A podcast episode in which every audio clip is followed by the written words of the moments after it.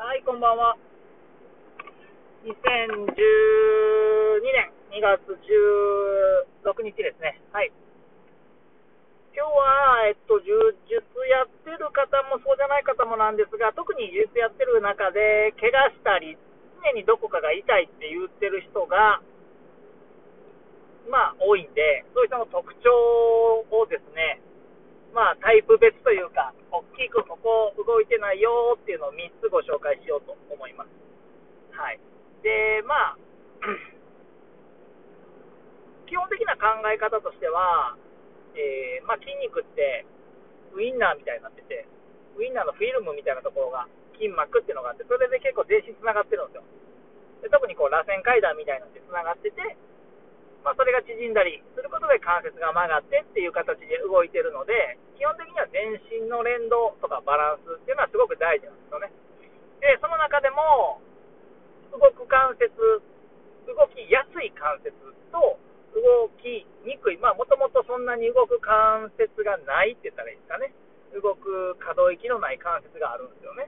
うん。で、まあ、その部分がちゃんと動く、動かないっていうのが、それぞれの仕事をしてればすごくいいんだけど、動かないといけない部分が動いてないっていう状態になると、いろんなところに影響が出るんで、まあ、そういった全体的な、えー、仕組み、働きっていうのを分かった上で聞いていただくと、より理解がしやすいかなと思うので、最初に構造上の話をね、はい、お話しさせてもらいます。でですね、具体的に、えー、3つここが動いた方がいいよっていうのの1つ目はですね、まず足ですね。足。足って書く方ですね。100って書く方じゃなくて。要するに足首から先ですね。うん。まあ、ここはですね、まあ、立って動く限り、まあ、トップであっても、えー、ボトムで足の裏を当てるときであっても、やっぱりこう地面だったり相手と接する部分で、うん、骨の構造から考えても、まあ、全部で206個全身に骨があるうちに52個足に集まってるんで、4分の1、細かい骨があるんですね。だから細かい動きができて、えー、体重だったり、蹴った時の力っていうのを分散できるようになってるんですけど、ただ、脳みそから足って遠いので、ちょっとバカなんですよね。うまく動かせない。細かい動きが苦手っていう、まあ、特徴があるので、そこのアンバランスで結構足動きにくくなります。うん、そこで一つテストとしては、まず足の指をグー、パーしてみてください。グーをしたときに指が重なっちゃったりだったりとか、一番わかりやすいのは足の指をグーしたときにげんこつが出ないパターンですね。これはもうちゃんと動いてない証拠です。手でやるとグーしてって誰でもほとんどできると思うんです。その時にげんこつ結構はっきり出ると思うんですけど、うん。これ構造的には一緒で、手で言うと手のひらを見てもらうと横に、だいたい真ん中よりちょっと上ぐらいに、横に線入ってると思うんですけど、ここが関節になってて、ここにシワが入るように、深くなるように、ぐっとげんこつしてもらうと、げんこつが浮き出て、すごく見えるんですね。足も一緒で、足の裏見にくいですけど、足の裏見てやると横一本線入ってて、そこにシワが深くなるように、ぐっと力を入れてやって足を指握るとげんこつが出るんですけど何らかの原因で結構ここが硬くなっててげんこつが見えにくくなってる人がおられますね。でこういった方っていうのは足指が浮いちゃうので立った時にグラグラグラグラ不安定になっちゃうんですよね。いわゆる浮き指っていう状態ですね。指が浮いてしまっていてきちんと立てない。で足の指に関してはえー、裏足の指の裏側、地面と接するところに結構センサーがあるんで、これがつかない、地面につかないとセンサーが働かないので、かなり安定感には悪影響。で、それのせいで、膝とかお尻の筋肉が無駄な力で安定感を増さないといけないっていうので、かばう代償、運動っていうのが出てきてしまいます。うん、ので、足の指がグーできるかどうかっていうのは、まず一つすごく大事な指標で、それができた上で、今度は和式座りですね、いわゆる。和式のトイレにかがむような形ですね。足の裏がベタっと全部ついた状態で、きちんとかかととお尻がつくような感じまで深くしゃがんで安定して座っていられるかっていう和式座りのテストも大事になってきます。まあ大体足の指のができない人で和式座りできる人ってほぼいないんですけど、まあ、大体セットですね。うん、和式座りできるけど、指指浮いてるとか、いう人もあんまいないし。で、足の指しっかりついてるけど、和式座りはできないっていう人はたまにおられるけど、まあ、これも少数派なんで、まあ、大体どちらかで、どちらもできるか、どちらもできないかに偏るとは思います。ので、ここが硬い、もしくはあの不安定な方っていうのは、やっぱりちゃんと立ててないので、えー、充実のパフォーマンス的に言うと、すぐスイープをされてしまうだったりとか、えー、立った状態でグリップカットしようとして、ぐっと踏ん張るとすぐ腰が痛くなるとか、スクワットしても膝が痛くなるとか、そんな感じの特徴の人は、このパターン多いと思います。で、改善策としては、もうお風呂入った時に、えー、湯船の中とかでグーって手で上から握り込んであげてください。どうしてもさっき言ったように、頭から脳みそからの距離が長いんで、どうしても指示っていうのが細かい動きが下手なんで、手でここまで曲がって大丈夫だよっていうふうに教えてあげてください。で特に足に関してはちょっと鈍感な部分があるので、ちょっと足に関してはきつい目でもいいです。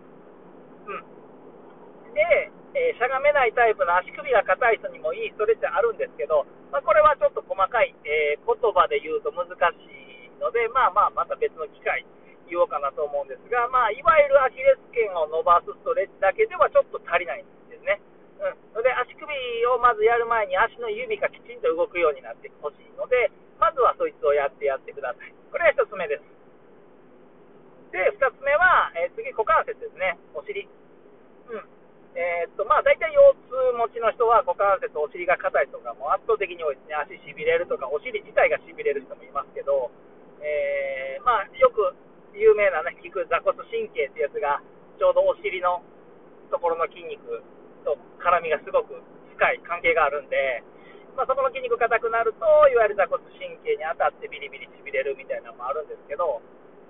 まあ、からくり的に言うと、腰から下の神経って全部座骨神経から分かれて、大腿外側皮神経とか、頸骨神経、腓骨神経って細かく分かれていくんで、足どこがしびれてようが、座骨神経痛って言っても全然、あの、OK なんで、座骨神経から枝分かれしてる神経まで言わなくても、大元は座骨神経なので、うん。まあ、そんな感じですね。まあ、それはちなみにの話でいいんですが、えー、まあ、股関節に関してはどの運動でも、いわゆる、えー、運動中心って呼ばれるんですけど、どんな動き、野球であろうがサッカーであろうが、えー、股関節がきちんと使えるっていうのはすごく大きなことで、えー、その動けるかどうかっていうのの指標の一つとして、まずガニ股か内股かっていう動きはきちんとできるかですね。足を前に上げる、まあ、いわゆる前蹴りのような動きだったりとか、バックキックの動きの時でも、実は股関節の中ではねじるような動きっていうのが、えー、少しですけど、加わってます。そういったものがこう融合してうまく動くような関節の形になってるんで、まずきちんとこの内股か二股がどっちの角度もつっかかりなくできるかっていうのはすごく大事な指標です。ので、まずベロンと寝ていただいて仰向けに、かかとを中心に親指がしっかりベタっとマットにつくか、床につくかですね。ほんで今度逆小指側がベタっとマット、ベッドにつくかっていうのはすごく大事ですね。うん。で、これは大体小指側つく人はまあまあ多いんですけど、親指側がつかない人が多いと思います。特に男性は。うん、親指側につくかどうか、この股関節内旋って言われる動きなんですけど、これ結構充実で大事で、うん、特にフック効かせるときだったりとか、まあ、あの、お膝の刺すときは結構、この股関節のねじりが大事なので、これに関してはもうね、貧乏ゆすりするのがいいですね。もう対策としては。うん。お尻動かないと、基本的にはもう腰も膝もすごい負担かかるんで、股関節をまず柔らかくするためには、お風呂上がりとかに貧乏ゆすりするのが一番いい。貧乏ゆすりって、大きな運動の、えー、カテゴライズ分類にすると、まあ、震えっていう分類に入るので、震えって骨格筋の立動的収縮っていう難しい言い方があるんですけど、要するにリズミカルに動かすことで、あんまり筋肉自体に強い力を使わずに、え熱を生むで。熱を生むことで血流を上げて、えー、筋肉、関節周りを柔らかくして動きやすくする。もしくは寒い時に震えて、熱を生んで寒さから耐えるっていう人間の構造なんで、細かい動きをリズミカルにやってあげると、そこが温まって緩むっていうのが性質的にあるので、温めてあげて、緩めることで関節を動かしやすくした上で、大きい動きができるっていうと、股関節使える状態になっていくので、これは結構おすすめの方法ですね。めっちゃ簡単なんで、うん。ただ、あの、仕事中に横の人が気になるぐらいガタガタやるのはダメなんで、まあ、その TPO を守ってくださいね。あの、電車で横座ってはるのにガンガン当たるぐらいやるとか、そういう、こう、マナーのダメな、ね、ことはしないでくださいね。まあ、その中で、えー、自分のこう、なんだろう、自由にできる時間なのか、1人の時にやるのかっていうところで、そういう風な使い方、まあ、やっぱりお風呂上がりが一番いいですね。うん。そこで試していただいて、股関節も使えるようにしていただいたらいいと思います。で、えー、っと、次がですね、えー、なかなかこう、聞き馴染みのない言葉かもしれないんですが、えー、次は胸郭って呼ばれる部分ですね。えー、まあ、いわゆるあばら骨とか胸の辺ですね。まあ、あの、体幹って言われるのは胴体と言っても、まあ、ほぼ意味は一緒なんですけど、えー、と、まあ、背骨が縦に走ってるところを横からぐるぐるっとこう鳥かごみたいな構造に肋骨がなってるんですけど、まあ、そこの間に肋骨って、まあ、10対とプラス、えー、2、2対は、まあ、あの、カゴか、カゴみたいになってるんですけど、10対はカゴみたいにこう閉じて空間を作ってるんですね。で、その肋骨と肋骨の間には、って結構複雑な構造になってて、でそれが結構こう、吸うときはこの筋肉、吐くときはこの筋肉みたいに勝手に作用してると綺麗に動くんですけど、やっぱり息が浅くなって、この時期マスクとかね、寒さとかもあるし、えー、デスクワークの人でなかなかこう、前にばっかり縮んでるとかっていうような形で、えー、ここ、その胸郭の動きが悪くなってしまう。で、本来であれば、肺に空気が入ったら勝手に膨らむぐらいの柔らかさっていうのがないといけないんですけど、やっぱりその今言ったような酸素の筋肉ごと固まってしまってる人だったりとか、えー、もっと大きい上の大胸筋とか広背筋っていう大きな筋肉自体も力が入りすぎて固まってる人もいるし、うん、何らかの理由でここが柔らかいままの人は少ないと思います。うん、ので、えー、まあ、胸郭っていうのは、うんまあ、ちょっと難しくなるんですけど、構造上一応下、胸郭と呼ばれる部分の下の壁、まあ、いわゆる家でいうと床の部分が、横隔膜っていう筋肉で、まあ、まあ、蓋をされていて、それが筋肉によってこう収縮が、横隔膜っていう名前やけど筋肉なんで、収縮、弛緩っていうふうに縮んで伸びてっていうのはするんですね。ただ、そいつを屋根のようにして、そこから下に大腰筋という筋肉が生えてるんですね。えー、骨にももちろんついてるんですけど、横隔膜とも絡むような形で大腰筋っていうのがついてて、この大腰筋っていうのが、うんまあ、詳しい方だったらよく腸腰筋とかっていうようなあの言葉で聞いたことあるかもしれないんですけど、腸腰筋っていうのは腸骨筋と大腰筋を合わせた形で腸腰筋って呼んでるんで、えー、っと、実際、えー、腸骨筋っていうのは骨盤の内側についてる筋肉なので、えー、あんまり大きな動きは実はあんましない筋肉です。ほんまに支えるの専用みたいな感じです。ただ、大腰筋に関しては、もちろんこれは支える働きもあるんですけど、やっぱり股関節を引っ張って動かすっていう筋肉の働きもあるので、腸腰筋の中でも特に大腰筋っていうのは動かすときにはすごく大事な、えー、人間が直立二足歩行できるのはこの筋肉があるからって言われてるぐらい他の動物にもない筋肉なのでこの大腰筋っていうのが始まるのが横隔膜。その横隔膜の動きが悪くなってしまうともちろん大腰筋の動きも悪くなってくる。ことは先ほどの股関節との連動っていう部分にも関わってくるのでこの胸郭が硬くなってしまうともうほぼほぼイコールで股関節も硬くなっちゃうんですね。うん。ので、ここの連動が硬くなった時点で、もう胸からお尻までがほとんど動いていないってなってくると、もうそれは肩凝るか、えー、腰痛めるか、膝痛めるかしかないですよね、うん。っていうような形になってくるので、まあ、大きく分けても、後半の2つは結構連動性が高いです。しかも、胸郭が硬いっていうのをなかなか意識もできないし、聞いたことすらない人の方が多いと思うので、えー、まあ、診断方法というかテストとしては、えーおえー、みぞおちですね、みぞおちの高さぐらいのに、えー、手を当てていただいて、みぞおちにちょうど指が当たるような形で両手当てていただくと、手のひらが若干こう横、脇の下ぐらいに来ると思うんですけど、そこに当てたままで鼻から息吸って、で、口からふーって吐いてもらうと、ある程度胸の膨らみと縮みを感じると思うんですね。その時に横に広がる。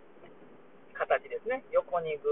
ーっと手を、あの、ダンベルフライみたいな、バタフライみたいな感じで上がる動きの人が、え正解です。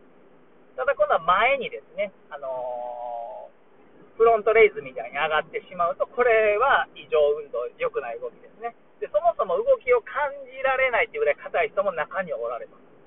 この今言ったやつのあと2つのパターンではもう強化が硬い証拠ですね。うん。特に履いた時にしっかりとぐっとしぼむかどうかぐらいの差がわからないと硬い。赤ちゃんとか保育園行ってやる子ぐらいの昼子が昼寝してやったら、むっちゃお腹とか胸が、服の上からでも分かるぐらい動いてると思うんですけど、ほんまはあれぐらい柔らかくあってほしいんですね。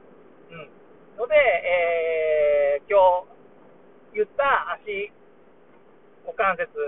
胸郭っていう3つが硬いと結局その動くべきところが動かないんで動かないところを無理やり動かさないといけないんで腰が痛い、膝が痛いというようなことになってしまうと。まあ、このだあのジョイントバイジョイントっていう考え方があって足首よく動く。膝あんまり動かない。股関節よく動く。腰あんまり動かない。胸郭動く。ね。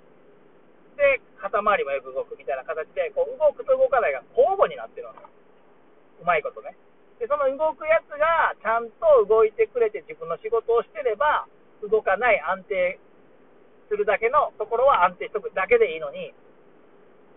安定するのが得意やのに、動か、動き、苦手な動きまでせなあかんっていう、まあ、過労状態になるんですよね。例えば腰が痛い人、膝が痛い人もそうなんです。で、めっちゃ頑張って頑張って、もうへへとへとなって痛くなってんのに、レントゲンとって異常ないですとか、それは構造上は異常ないですよね、構造上はね。でも、その頑張ってるやつにもっと頑張れって注射したり、湿布貼ったりしても、それはその時は、ね、ちょっと一時的にご褒美もらえるから頑張れるけど、それずっとやってても、やっぱ効かんくなってくるじゃないですか。ね、ほんとは注射になり、最後手術になりっても、そこそもそも被害者なんで、やっぱ加害者側の方をね、やってあげないと、永遠にその攻撃が終わることはないので、やはりですね、きちんと今言ったような3つが動くかっていうのはチェックをしてあげないといけないですね。で、その子がある程度動く上で練習をハードにやって、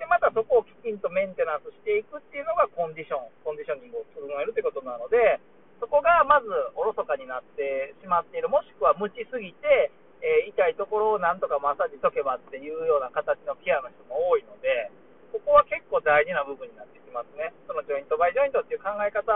を、えー、スタンダードにしようっていうことではなくて、まあ、構